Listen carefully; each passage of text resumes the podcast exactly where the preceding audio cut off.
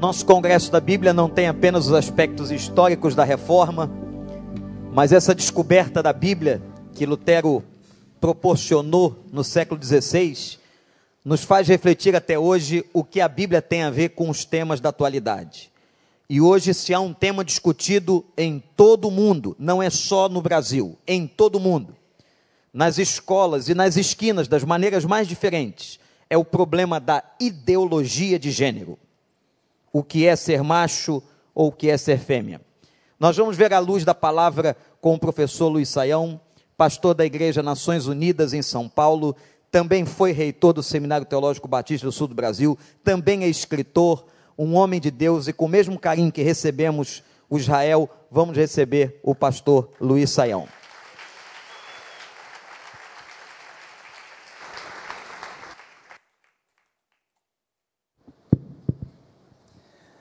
Muito boa noite a todos.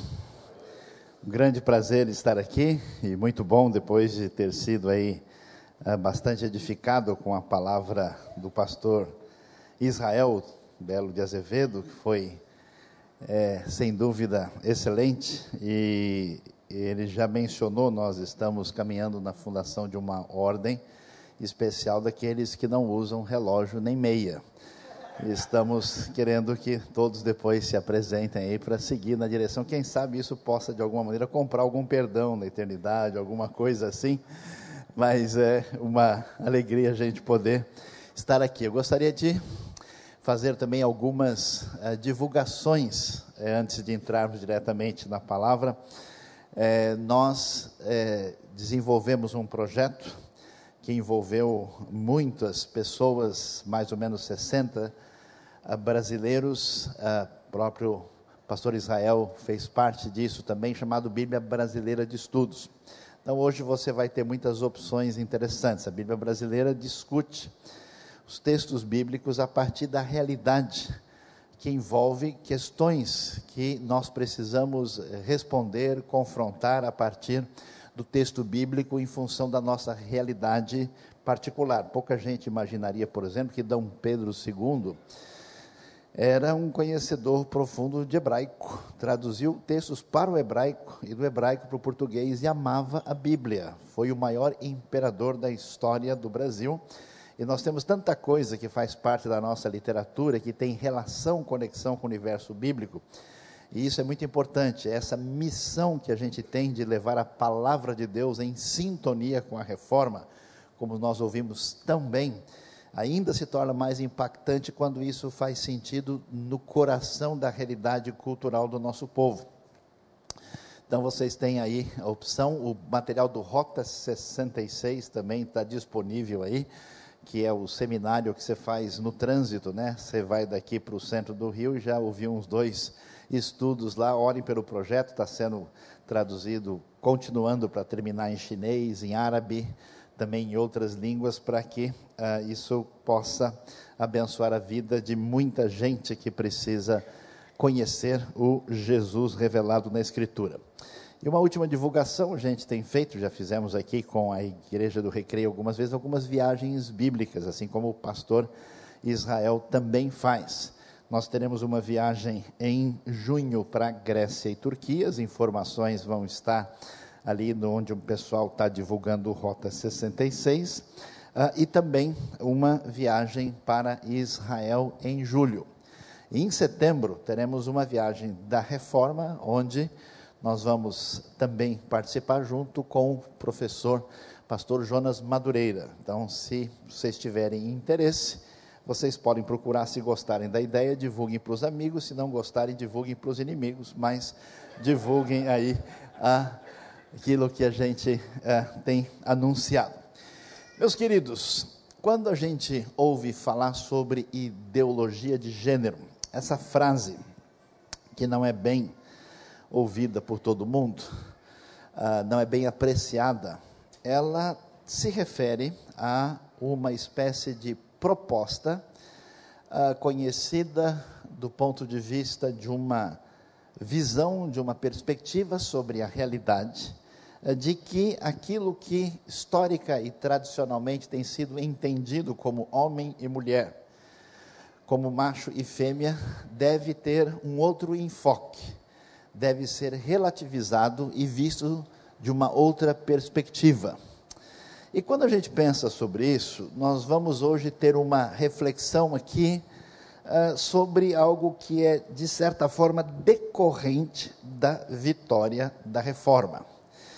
Porque a reforma, ela trouxe um caminho assim, digamos, dialético para a nossa sociedade ocidental, recente, moderna e ligada também a essa modernidade líquida, que, por um lado, a reforma deixou bem claro que ela mostrou uma referência, ela mostra uma diretriz, um paradigma que deve ser considerado que é a Escritura, a palavra de Deus, a frase famosa que ecoa através desses cinco séculos, sola Escritura. Mas, ao mesmo tempo, como nós vimos aqui tão bem explicado pelo Israel, a reforma vai nos dizer que não existe ninguém que seja o intérprete absoluto per se do texto bíblico. Toda pessoa tem a possibilidade de ler e avaliar e dizer o que aquele texto significa. Deve argumentar, apresentar a sua postura aí devidamente legitimada pela sua compreensão, mas o espaço está aberto e no mundo ocidental nasce esse indivíduo, o indivíduo que também vai ter o seu desdobramento cartesiano a partir da razão, e isso faz com que todo tipo de opinião venha a surgir e venha a entrar no cenário do debate e venha a ser discutido e uma amplitude de ideias surge em busca de novas compreensões e há uma espécie até de fragmentação da perspectiva da compreensão das diversas experiências do homem diante da realidade à sua volta. E esse desdobramento, essa liberdade acentuada, nos últimos anos ela chegou em alguns ambientes a questionar qualquer possibilidade de referência. Esse mundo pós-moderno, como é chamado, esse mundo líquido, esse mundo indefinido, essa espécie de metamorfose ambulante que não chega em lugar nenhum, em, né, em lembrança ao conhecido Raul Seixas, uh, ela uh, hoje chega a dizer para a gente que tudo aquilo que a gente entende sobre realidade de família, de homem e de mulher, de macho e de fêmea, de casamento, de sexualidade, deve ser modificado.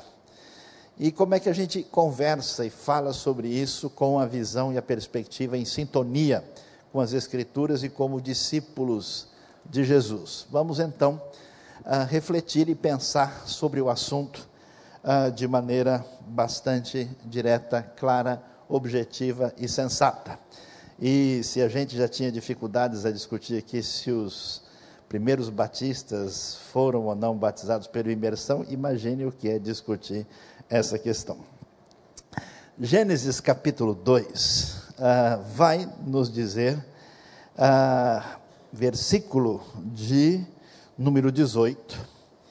Então o Senhor Deus declarou: Não é bom que o homem esteja só.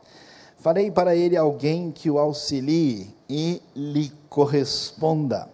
Depois que formou da terra todos os animais do campo e todas as aves do céu, o Senhor Deus os trouxe ao homem para ver como esse lhe chamaria o nome que o homem desse a cada ser vivo, esse seria o seu nome. Assim o homem deu nomes a todos os rebanhos domésticos, às aves do céu e a todos os animais selvagens, todavia não se encontrou para o homem alguém que o auxiliasse e lhe correspondesse.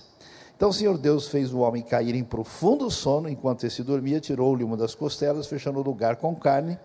Com a costela que havia tirado do homem, o Senhor Deus fez uma mulher, a levou até ele, disse então o homem: Esta sim é osso dos meus ossos, é carne da minha carne, ela será chamada mulher, porque do homem foi tirada.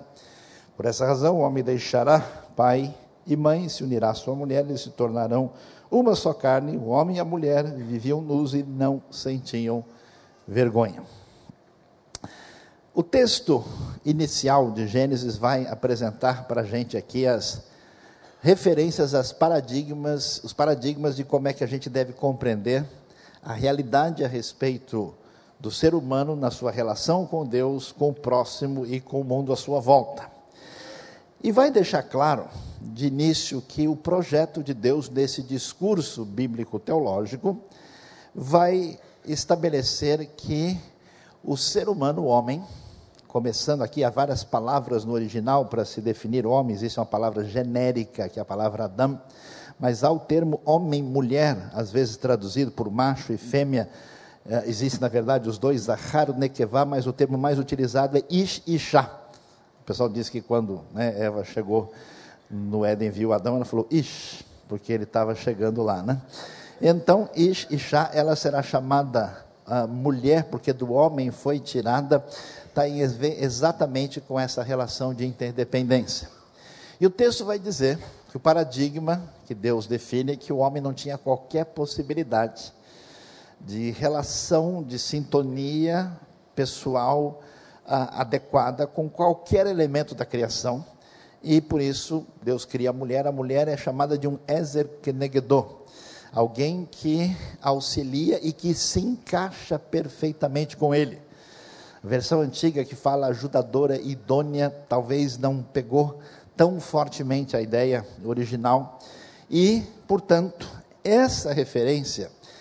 Vai apresentar esse padrão, e esse padrão tem uma importância muito grande, porque isso estabelece a base do que vai ser uh, depois definido como família.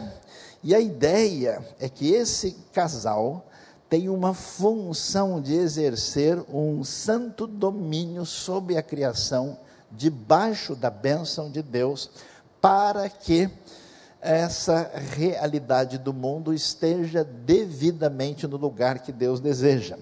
Existe uma espécie de teologia da família na Escritura, que envolve a ideia de que quando alguém se casa e forma uma família, não é simplesmente para que essas pessoas vivam bem ou sejam mais felizes, mas elas fazem parte de um projeto de Deus, um projeto que envolve a procriação, que envolve a vinda dos filhos e que envolve um caminhar sob a orientação divina para que a gente faça do mundo um lugar melhor. É interessante a gente observar e ver isso, porque nem sempre isso está muito claro. Por isso que não é estranho ler na Bíblia, por exemplo, que pessoas muito perversas, quando queriam destruir, aniquilar a, a herança de Deus na história, eles sofriam de infantofobia. É o caso, por exemplo, uh, do faraó do Egito, e é o caso do Herodes o Grande, um no Antigo, outro no Novo Testamento. Depois você é convidado, vai achar na internet, ou no livro, o nosso artigo, A Teologia do Nenê, que vale a pena ser lida, e sobre o nosso tema, um artigo que está no site Prazer da Palavra, ah, chamado Parada Comparada, que vale a pena também dar uma olhada. E ah, essa realidade, ah, a gente vai ver que a confrontação contra o império do mal, você vai ver no livro de Êxodo, chama a nossa atenção, que o, o enfoque, quando o Faraó mostra toda a sua ira e a sua concentração de poder e a sua destruição de todas as liberdades e oposição a Deus, a confrontação maior é quando uma moça chamada Joquebede resolve ter um nenê na sua família. Então, as decorrências disso são muito significativas. Quando a gente olha para essa perspectiva que surge na Bíblia, e a gente observa toda a tradição da história cultural humana de modo geral e a própria biologia, a gente vai ver que pode ter alguns elementos de variação. Nós temos algum, alguns povos que na história tiveram aí a presença, por exemplo, de poligamia, que aliás a própria Bíblia apresenta, apresenta do ponto de vista da constatação da realidade, mas sempre que você encontra uma família polígame no Antigo Testamento, você vai ver que as coisas estão dando tudo errado, está dando confusão. Existe uma espécie de crítica ah, subliminar, ah, uma crítica velada, mostrando que nenhuma família assim funciona e dá muito certo. E é interessante ver que, especialmente impérios poderosos, na sua fase de decadência, como acontece, por exemplo, com Roma e com Grécia, de fato se tornam muito flexíveis na compreensão da sexualidade e da vida familiar e se tornam mais libertinos, admitindo quase qualquer tipo de comportamento ligado à sexualidade. Mas o padrão comum, normal, da construção da realidade se dá através de um homem e de uma mulher, e essa realidade está absolutamente marcada ah, pela referência que vem da própria biologia. Falando sobre isso, a gente necessariamente, já que o assunto envolve ideologia de gênero, deve começar a discutir aquilo que envolve a homossexualidade. A homossexualidade, anteriormente chamada de homossexualismo, hoje o termo é considerado na mídia geral como inadequado, ainda, apesar da gente falar socialismo, comunismo, cristianismo, nesse caso o termo não é considerado bem-vindo. A, a, homossexualidade, alguns hoje inclusive preferem a expressão homoafetividade. O texto bíblico, na sua postura muito realista, vai apresentar, apesar de serem poucos textos, uma série uh, de referências que tratam do assunto. Talvez a primeira que chame a atenção, não é qualquer referência assim na criação, na criação apresenta-se Adão e Eva, não existe Adão com Evas, nem Eva com vários Adões, e também não, dá, não há Adão e Ivo, ou Ada e Eva. Aqui, ah, em Gênesis, mais para frente, nós vamos ver a história de Gênesis capítulo 19, quando duas cidades, Sodoma e Gomorra, ah, se tornam cidades prósperas na região do sul do Vale do Jordão, ah, e lá Ló acaba indo morar. E a Bíblia vai apresentar para a gente uma ideia difícil da sociedade de hoje compreender, é que chega uma hora que as ações dos indivíduos se tornam tão complicadas e problemáticas que se eles não são detidos, o mal se propaga sobre a terra de uma maneira que não há mais o que fazer. Então existe uma ideia de um juízo divino, mas um juízo também misericordioso. É semelhante a fazer uma operação uh, de câncer, por exemplo, quando a pessoa tem um dedo que foi tomado por um tumor que não pode ser restaurado. A pessoa corta o dedo, às vezes amputa a mão, para salvar o resto do corpo. A ideia bíblica é que o mal pode se propagar de tal forma que, se alguma coisa não for feita, a gente não consegue salvar mais nada. É sob essa ótica é que você vê, por exemplo, o que acontece no dilúvio, em Gênesis capítulo 6, e o que a gente vê também em Gênesis capítulo 19. Numa espécie de santa democracia do livro de Gênesis, quando Abraão ouve que a coisa vai acontecer assim, ele começa a falar: Deus, mas espera aí, vamos conversar sobre o assunto. E se tiver 50 justos lá, o senhor vai fazer assim mesmo? E se for 45, e ele vai baixando assim numa espécie de santa pechincha da misericórdia, tentando resolver, chega do número 10 e na verdade uh, só ficou Ló. E mesmo assim ele parece um justo da segunda divisão, não vou dizer para que time ele torcia mas há indicações perigosas, depois o pastor Wander pode dar a resposta. Aliás, a coisa mais extraordinária que eu vi hoje sobre a eternidade é que lá no céu a gente não vai lembrar do 7 a 1, irmãos. Que coisa maravilhosa. A gente não vai lembrar de nada. Foi uma experiência terrível. Quem foi abençoado, diga amém aí. O que acontece é que ah, nós vemos Ló sendo salvo, mas a cidade, claramente, quando os visitantes chegam, os mensageiros de Deus chegam na cidade, os homens chegam ali e dizem: ó, tragam eles para cá, para que a gente possa conhecê-los. E com certeza conhecer, não é que eles queriam tomar um café com eles, ó, conhecer, trocar uma ideia aqui. Ah, a palavra hebraica, o verbo yadá ou ladat, significa conhecer, nesse sentido, conhecer intimamente no texto. Tanto que isso é claro que Ló fica preocupado e diz: Olha, não façam mal a eles, eu tenho as minhas filhas aqui, vocês façam com elas o que quiserem, mostrando que o contexto vai claramente mostrar uma realidade ligada à sexualidade. E o texto bíblico então diz que essa cidade, que tinha uma série de elementos de perversidade, também tinha ah, uma prática que envolvia a homossexualidade e que isso faz parte da reação de Deus contra aquela cidade.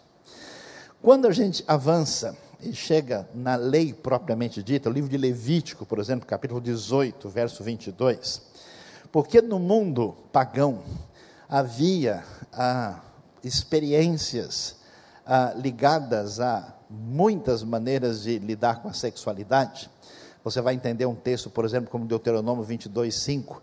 Por que, que o homem não pode usar roupa da mulher e a mulher usar roupa de homem? O que esse texto está fazendo em Deuteronômio? Alguns estudiosos sugerem que nas festas de fertilidade é possível que as pessoas fossem para uma espécie de carnaval local, né, oferecidos ali a Baal, a famosa Baalada em oferecida a ele, e eles trocavam de roupa, homens e mulheres, e assim, travestidos de maneira oposta, uh, eles uh, participavam dessas festas, e o texto estava mostrando a necessidade do povo de Israel ser diferente.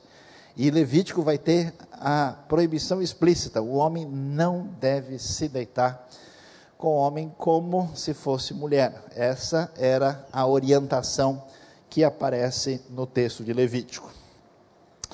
Nós não temos muitas outras referências no próprio Antigo Testamento. Aparece lá em 2 Reis 23, 7, uma referência a uns prostitutos cultuais, que possivelmente eram gente que uh, se envolvia numa coisa estranha para muita gente hoje, a ideia de que para você ter contato com a espiritualidade, o reino, uh, vamos dizer, do mundo espiritual, havia pessoas na maior parte das vezes mulheres, como acontecia em Corinto, mas também em alguns casos homens, onde a pessoa, através de uma cópula, entrava em sintonia com aquela realidade espiritual, por isso ah, essa prostituição cultural era considerada sagrada. E acontece isso na história de Israel em função da realidade do mundo pagão à sua volta.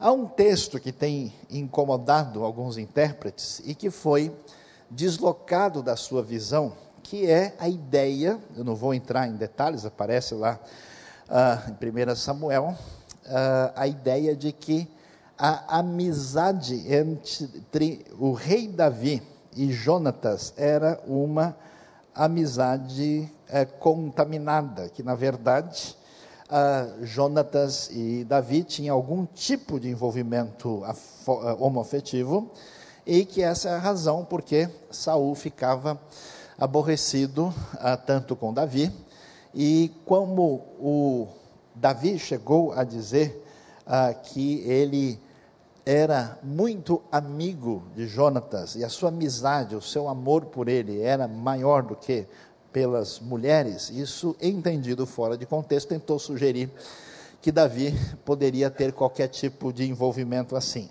Isso nunca foi realidade no mundo bíblico antigo, essa compreensão. Ah, isso não faz parte de nenhuma perspectiva da própria tradição judaica, é uma espécie de sugestão recente. E se tem uma coisa que a gente não deve duvidar, é da heterossexualidade de Davi. Aliás, que ultrapassou os limites. De vez em quando ele estava fazendo certas coisas que não deveria ter feito, como a gente conhece, especialmente quando lê texto de 1 Samuel capítulo 11. Assim, ah, vendo toda essa descrição, o que, que a gente vai perceber? Que de fato a Bíblia constata a realidade da ação, da presença, da prática da homossexualidade no mundo antigo. Os textos que tratam disso colocam isso como fora de um paradigma inicial e apresenta a ideia claramente de que isso não é um estilo de vida que fazia parte daquilo que é desejo de Deus para os seres humanos criados. Quando a gente chega no Novo Testamento, interessante, os evangelhos não vão discutir o assunto, não há nenhuma referência direta que possa fazer qualquer relação ah, com a questão, mas dois textos nas cartas de Paulo chamam atenção. O primeiro é bastante mais amplo e genérico, aparece em Romanos capítulo 1. E é interessante o texto porque ele vai mostrar o que aconteceu diante da revelação de Deus por meio da criação e a rejeição dessa revelação. Paulo diz em Romanos capítulo 1, a partir do verso 18, que a ira de Deus se manifesta, é revelada do céu contra toda maldade, impiedade dos homens que tentam segurar essa verdade em favor da sua própria injustiça. E ele vai num caminho assim é, surpreendente, dizendo o seguinte: que esse mundo greco-romano, que ele conhecia muito bem, uh, a gente vê que surgiu um caminho de idolatria intensa, porque os homens, rejeitando a revelação natural de Deus, resolveram tomar o lugar de Deus. E, na verdade, o coração do ser humano, no seu egocentrismo, nesse ensimesmamento, nessa autossuficiência, caminha facilmente na direção da idolatria, só falta externar isso de maneira concreta. E esse mundo fez isso essa idolatria provoca um distanciamento da visão objetiva do mundo, um distanciamento de enxergar a Deus, volta a pessoa para si, para o seu próprio umbigo, e, portanto, acaba prejudicando a sua vida. Segundo o texto, essa caminhada nessa direção uh, fez com que essas pessoas tivessem trocado a imagem do Deus invisível por uma série de ah, ídolos dos piores tipos possíveis. Interessante, há lugares do mundo onde as pessoas adoram moscas, adoram animais, bichos dos mais estranhos possíveis. Mas o que surpreende no versículo 24, por isso Deus os entregou à impureza sexual, fazendo uma relação de que a idolatria, o seu passo de decadência, de distância em relação a Deus, leva a pessoa na direção de um hedonismo, de uma imoralidade sem freios, e há uma relação, uma associação entre idolatria, imoralidade e violência na Bíblia. E é interessante porque o texto diz que essa imoralidade tão comum, basta ler a vida dos doze Césares de Suetônio, mas é bom ler de manhã porque de noite você não dorme depois de ler as coisas assustadoras que eram feitas no mundo romano. E o texto vai especificar uma prática imoral comum e até elogiada em grande parte da realidade greco-romana, especialmente nessa época, ah, quando ele, o texto diz que os, os homens acabaram ah, mudando, né? a sua maneira, abandonaram as relações naturais com as mulheres, se inflamaram de paixão uns pelos outros, e as mulheres trocaram suas relações naturais por outras contrárias à natureza. O texto então diz que esse caminho de ensimesmamento pode produzir uma direção de vida onde amar o diferente é um caminho difícil. A pessoa só ama quem é igual é um elogio do espelho. A ótica de Romanos é que idolatria vai produzir esse caminho de ensimesmamento, hedonismo, imoralidade e um caminho de sexualidade fora da proposta original. Então, olhando para isso, a gente vai descobrir que não há nenhuma dúvida que no contexto bíblico esse tipo de proposta de vida não fazia parte da conduta que deveria existir na vida das pessoas. No entanto, 1 Coríntios capítulo 6 vai nos surpreender, porque o texto vai falar a respeito do que tinha acontecido na cidade mais imoral que a gente conhece na narrativa do Novo Testamento. E essa cidade vai ser alcançada poderosamente pelo Evangelho. Em Atos 18, Deus diz para Paulo que ele tem muita gente nessa cidade, que era um lugar que a gente não esperaria. E 1 Coríntios 6, o texto vai dizer: Vocês não sabem que os perversos não herdarão o reino de Deus, não se deixem enganar, nem imorais, nem idólatras, nem adúlteros, nem.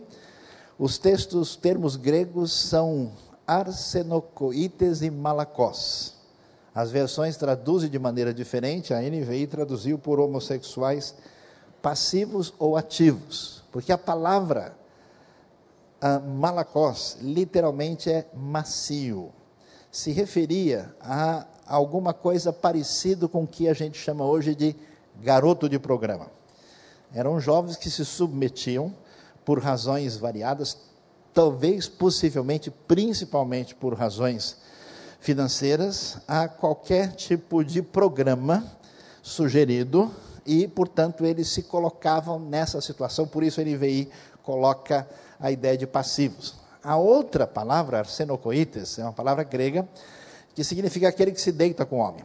Provável referência a um indivíduo que uh, tinha paixão por um outro indivíduo e se comportava assim, nessa sintonia com esse comportamento comum no mundo greco-romano. E o texto vai dizer: nem ladrões, nem avarentos, nem alcoólatras, nem caluniadores, nem trapaceiros herdarão o reino de Deus. E aí vem uma coisa extraordinária. Assim foram alguns de vocês, mas vocês foram lavados, foram santificados, foram justificados no nome do Senhor Jesus Cristo e no Espírito do nosso Deus.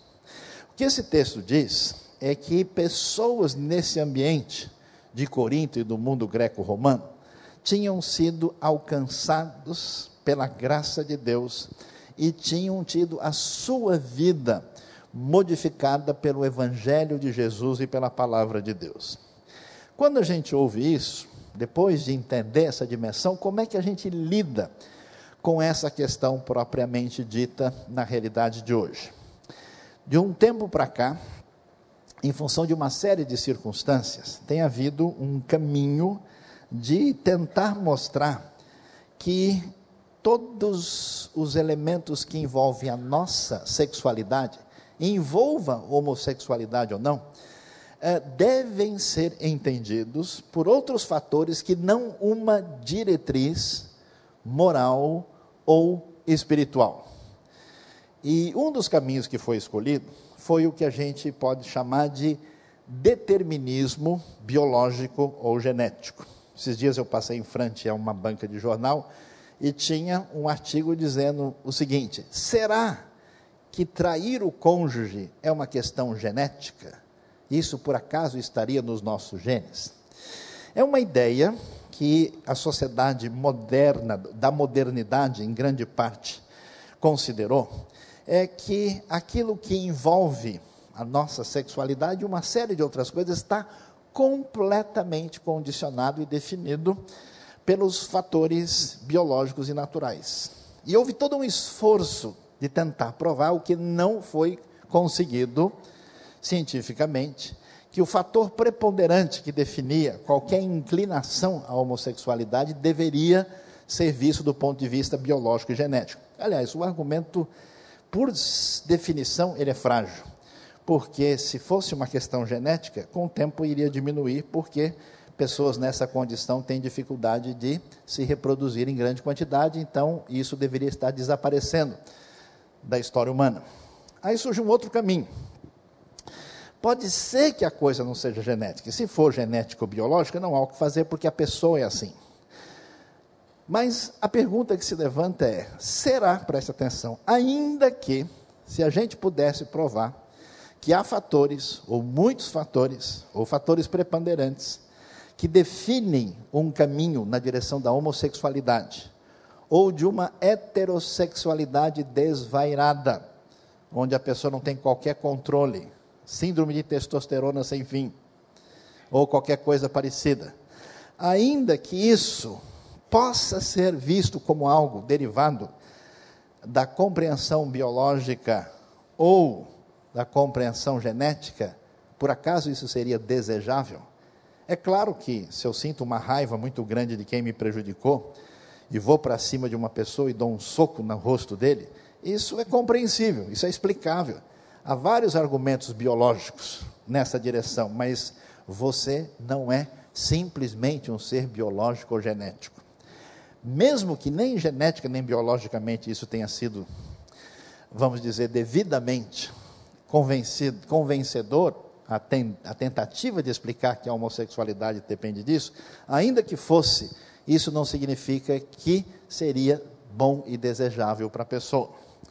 Portanto, a outra ideia que surgiu veio numa outra direção. Não, não é uma questão biológica ou genética, é uma opção que é derivada da experiência sociopsicológica da pessoa. A pessoa tem um desdobramento, tem uma caminhada na vida, e as suas relações internas na constelação familiar, antigamente vistas como problemáticas, depois vistas como não tão problemáticas, podem fazer que a pessoa venha a caminhar nessa direção e há um certo determinismo por causa do ambiente onde ele foi criado, do ambiente onde ele cresceu, a, a, condição que foi imposta sobre ele na sua infância ou sobre ela, e portanto essa tendência se definiu e a pessoa é assim e não há muito o que se possa fazer, e houve toda uma caminhada na direção de dizer que essas pessoas deveriam estar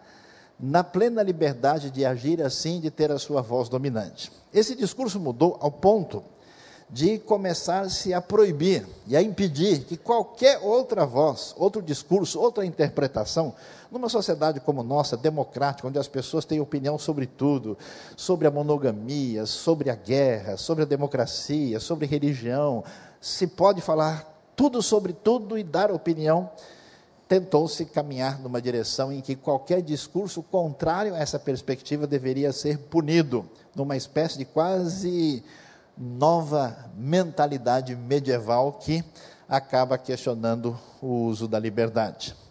É interessante que esses discursos também não foram suficientes, porque há pessoas que tiveram uma série de influências para agir assim, não são assim. Há pessoas que até tiveram dificuldades com isso, depois apresentam uma vida diferente. Portanto, surgiu uma nova realidade, e essa é a que chega a nós hoje que a questão da homossexualidade, que já nem é, que é uma coisa já arcaica, porque eu li há uns anos atrás que nós já tínhamos 11 tipos de sexo diferentes. Quando eu era mais novo, criança, tinha dois. Houve uma inflação sexual, chegou a 11, e mais recentemente já ultrapassou de 100. Se fala de alguma coisa entre 110, 115 tipos de modalidades de sexualidade diferentes entre aquilo que a gente chamaria de homem e mulher. Veja que criatividade, daqui a pouco o pessoal chega no, no próton, no nêutron da, da discussão do assunto, né?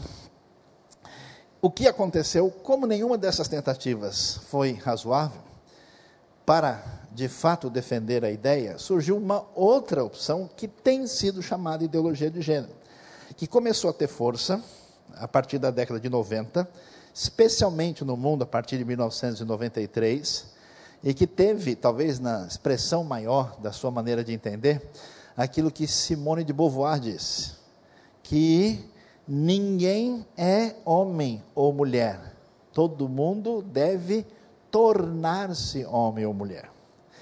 Essa ideia vai fazer o seguinte: dizer para a gente que a sexualidade está longe da biologia, ou da genética, ah, que a questão de gênero não se confunde com sexualidade. É um desdobramento do movimento feminista radical. Interessante o livro de uma radicalíssima feminina chamada Shulamit Firestone, quando ela diz que o grande problema era a ditadura da natureza, que as mulheres oprimidas não só pelo patriarcado machista, mas pela natureza perversa, deveriam então dissociar completamente a sexualidade de reprodução e afastarem completamente a ideia de sexualidade de gênero. Daí surge a ideia então que você se torna homem ou mulher a partir da sua própria decisão.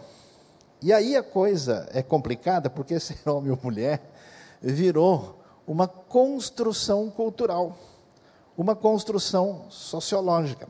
E esse tipo de ideia é que muitas pessoas que acreditam nisso E, e, e pasmem vocês, existe uma ideia por trás disso, que é uma ideia quase religiosa. Existe um, uma espécie de visão, não nos homossexuais ou em, naqueles que, que estão ligados propriamente a, a dificuldades com esse tipo de coisa, mas com alguns ah, idealizadores do projeto, que sugere o seguinte: que uma pessoa que não seja totalmente masculina ou feminina tem vantagem sobre as outras. Essa ideia de que alguém que não é tão masculino ou feminino é mais inteligente, é mais sensível, é mais capaz, é quase um, um, um tipo de nazismo.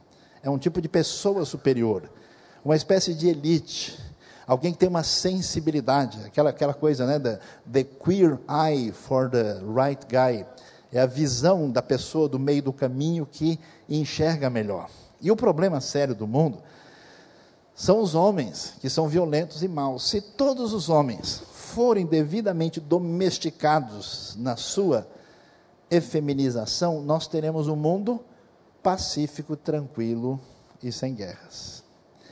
Essa ideia nunca foi experimentada em lugar nenhum. Ela é extremamente fantasiosa. Aliás, quem vê o mundo greco-romano, onde a violência está associada à imoralidade e também a uma conduta sexual absolutamente indefinida, vai descobrir que isso nunca será realidade em lugar nenhum. E, portanto, a proposta é a seguinte: existe uma cultura de influência cristã, existe uma maneira de entender tradicional, e as pessoas, para serem realmente livres, desde a infância, elas têm que aprender que ninguém é homem nem mulher e tem que ter uma educação tentando dizer para essas crianças, e a proposta é que isso entre. Eu estava, eu morei uns anos no estado de Massachusetts, na cidade de Boston, morei um tempo lá, e eu tive acesso a um material que era dado em aulas de saúde em algumas escolas, e as aulas tinham historinhas do tipo: era uma vez um príncipe que não gostava de princesas. E assim a história prosseguia, tentando dizer para as crianças que talvez fosse interessante experimentar ser o outro lado. A coisa chega num ponto que o conflito surge, porque não há como negar a objetividade da biologia. E quando então alguém percebe, ou entende, ou acredita, ou de, num momento da vida imagina que o seu corpo não bate com aquilo que ele constrói na sua mente, antigamente isso era chamado de disfunção do entendimento, disfunção da realidade, a pessoa vai lá e troca de sexo. Meus queridos, ninguém, nunca um homem poderá ser uma mulher e nem uma mulher poderá ser um homem. É impossível. As hemácias contadas por centímetro cúbico de um e de outro são diferentes. Todo o organismo. Eu fiquei assustado recentemente, por isso que a coisa é preocupante, quando alguém ah, chegou, um indivíduo, travesti e quis ser atendido por um médico. O médico era ginecologista.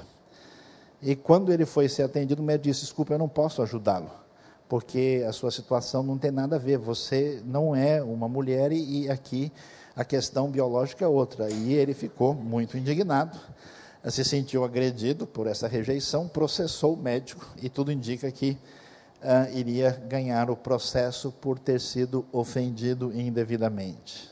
Isso é uma loucura. Nossa sociedade está perdendo as referências. Isso não faz o mínimo sentido. Se, por um lado, a tendência do pensamento humanista e secularizado é uma tendência, atenção, de negação da liberdade, de dizer que você deve ser refém ou da sua vontade maior de construção daquilo que você acha que é sem se submeter às limitações da dimensão que a criação estabeleceu para a sua vida. Se ah, você é, está dominado por uma suposta razão biológica ou sociológica que não pode ser alterada, a famosa frase: não existe uma pessoa ex-homossexual, há milhares de pessoas que contam o seu testemunho, a sua vida de mudança de caminho ah, o Novo Testamento vai numa outra direção. E vai numa outra direção por uma razão muito particular e especial. Primeiro, Porque o Novo Testamento nunca nos ensinou, nem Jesus, que a gente deve distratar, discriminar ou maltratar qualquer pessoa por ser homossexual ou por qualquer outra coisa. Vai dizer que a prática da sexualidade é pecado. Alguns acham que isso é ofensivo, mas, meus amados irmãos, se nós entendermos o que os reformadores entenderam, até as nossas orações são maculadas pelo pecado. O nosso entendimento do que significa pecado não pode excluir a prática homossexual que o texto bíblico diz que não é projeto de Deus. O texto bíblico vai nos mostrar que, assim como pessoas que por uma série de razões podem ter tendências ou inclinação à homossexualidade, assim como outras têm inclinação ao adultério, à traição ou a mentir, a roubar, a, a ter uma série de pecados, que essas inclinações continuam recebendo a rejeição do Evangelho como coisas pecaminosas que ofendem a Deus, mas que através do poder de Deus, da graça bendita de Cristo Jesus, o Evangelho nos dá uma esperança que nós podemos ir além de nós mesmos, nada está determinado sobre a sua vida. A palavra de Deus diz que o nosso pecado é perdoado, que a nossa culpa é lavada. E ainda que eu tenha uma inclinação, todo mundo, a gente, como muito religioso, costuma esconder a verdade, mas todo mundo tem luta na sua vida. Todo mundo tem uma batalha com coisas específicas que é difícil. E Deus ama você e quer lhe dar vitória na sua caminhada. Eu fico feliz de ter visto e ajudado pessoas na minha vida que tiveram lutas profundas com isso e têm vencido através da graça bendita de Cristo Jesus. Eu nunca me esqueço daquele rapaz que chegou na igreja desesperado, todo corpo marcado com manchas, em alguns lugares sangrando, e disse: O senhor pode me ajudar? Eu falei: O que, que houve? É que eu tive uma vida muito promíscua, o meu companheiro morreu alguns meses. Eu estou com AIDS no estado avançado. E eu não tenho mais ninguém. Não tenho como falar com a minha família. Eu fui expulso do lugar que eu morava, que a pessoa está com medo de eu contaminar tudo, eu não posso mais ficar na pensão, eu estou na rua. E eu fui falar com as pessoas da assistência social, e eles me disseram: Você foi burro, você não soube se proteger, agora o problema é seu não me restou mais nada. O senhor pode me ajudar? A gente virou para ele e falou: Deus ama você. A graça bendita de Cristo Jesus, recebemos aquele moço, auxiliamos ele o máximo possível, falamos do amor de Deus, oramos com ele. Ele recebeu Cristo no seu coração e ele caminhou na sua jornada até a sua despedida nessa vida. É verdade que as pessoas que reagem com ódio contra qualquer pecador precisam ler o Evangelho de Jesus. Nenhum cristão consciente, ao ver a situação de dificuldade de qualquer pessoa, pode reagir, se não com misericórdia e com oração, querendo que elas sejam restauradas. E de fato, tem gente que não consegue se aproximar do Evangelho, porque descobre que o problema que tem na sua vida existe na vida de tanta gente religiosa.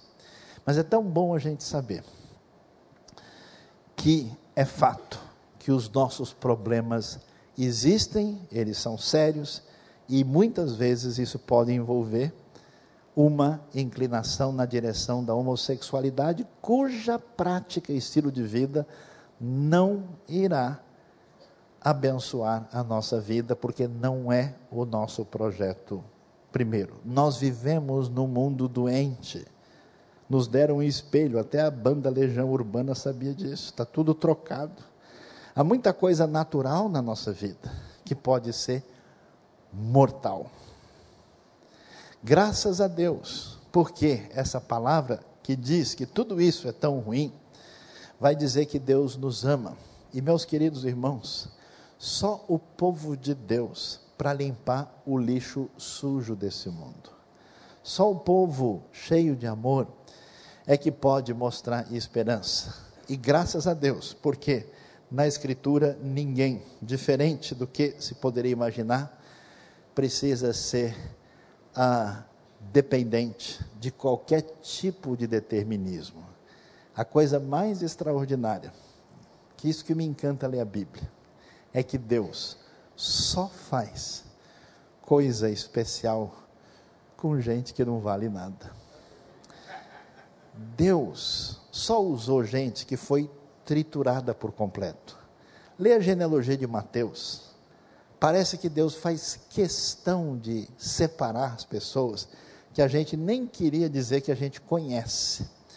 E ele age. Ele vai enfrentar a pior decadência espiritual e moral da história de Israel por um profeta que parece ser bipolar. Se tivesse hoje, estava entre o Gardenal e o Lexotan.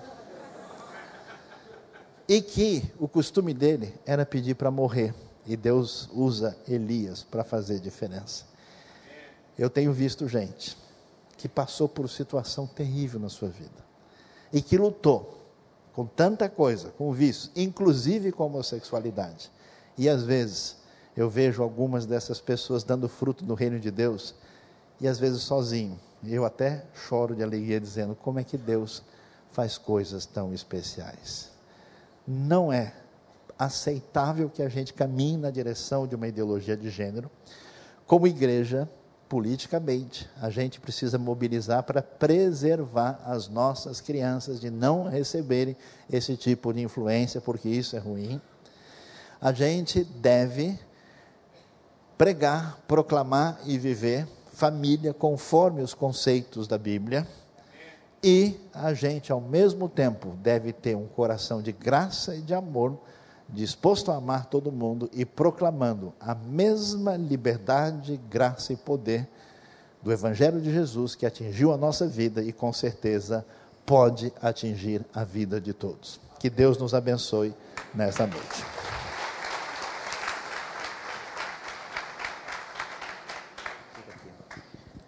Meus irmãos, o que foi colocado agora deve ser gravado e repassado por você quantas pessoas você conhecer. Tal a profundidade do assunto. O professor Luiz Saião destacou três ondas com as quais no gabinete pastoral nós nos enfrentamos sempre.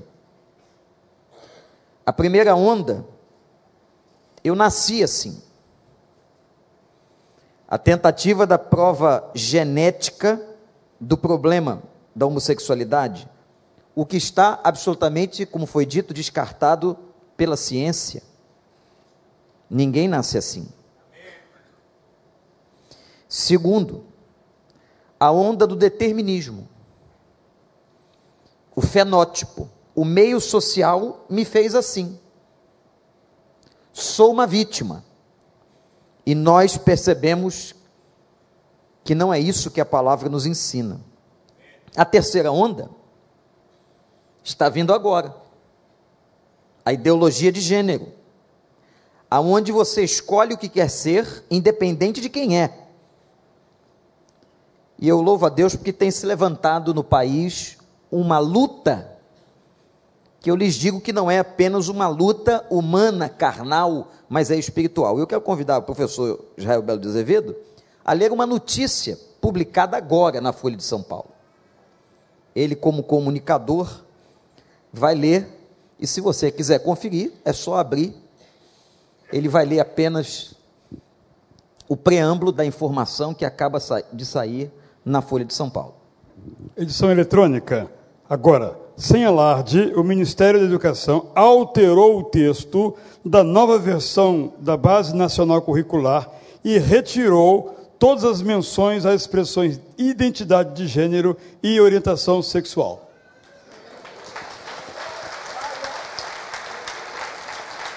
Meus irmãos, pode ficar aqui, professor. A quarta onda, que não foi mencionada, depois do genótipo, do fenótipo e da questão da ideologia de gênero.